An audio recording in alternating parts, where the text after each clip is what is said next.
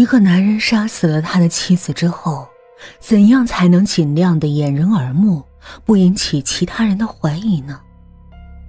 那么，找一个长相酷似的女人来扮演成他的样子，继续和自己生活在一起，就是一个聪明的办法了。如果担心找来的女人不够像，甚至还可以带她去做一个简单的整容手术，然后带着他招摇过市。那些漠然的邻居。那些整日闲坐在小区门口、老眼昏花的老人们，有谁能看得出？这是我的推测，而且我认为他是靠得住的。他一定杀了他的妻子，他杀了他，可在大家眼里，他却仍旧活着，每天在小区里走来走去。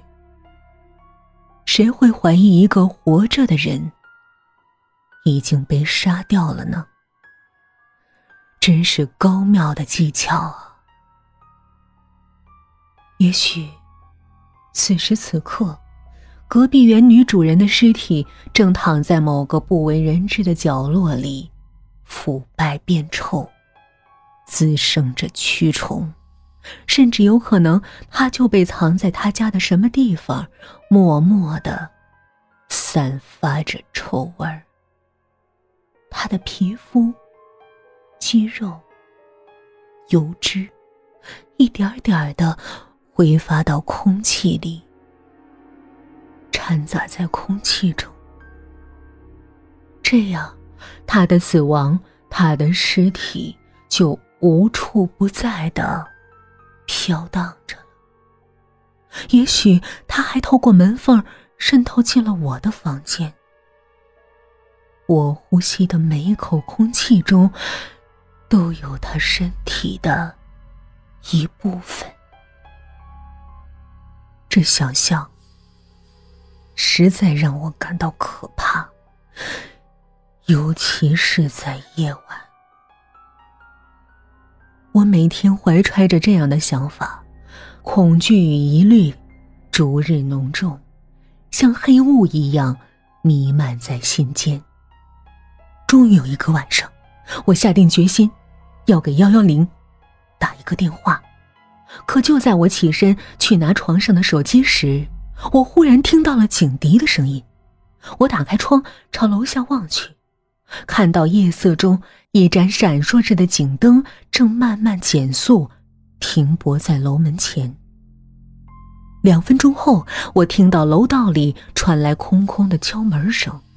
我趴在门镜上向外窥视，正是对面那道墨绿色的门在响。警察在敲他，接着门就开了。警察跟开门的人说了句什么，便进入了房间。那扇门在他们身后无声关闭了，把我的窥探与好奇牢牢关在了门外。警察居然上门了，是谁报的警？或者他们发现了什么疑点？好奇心就像是药物那样，让我焦躁不安。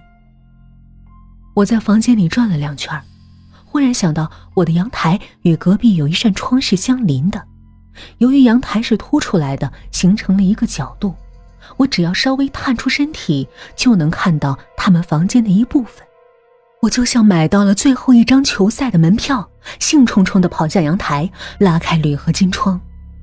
夜色中，那间卧室中亮着灯，把那扇窗映得就像电影屏幕一样。清晰明亮。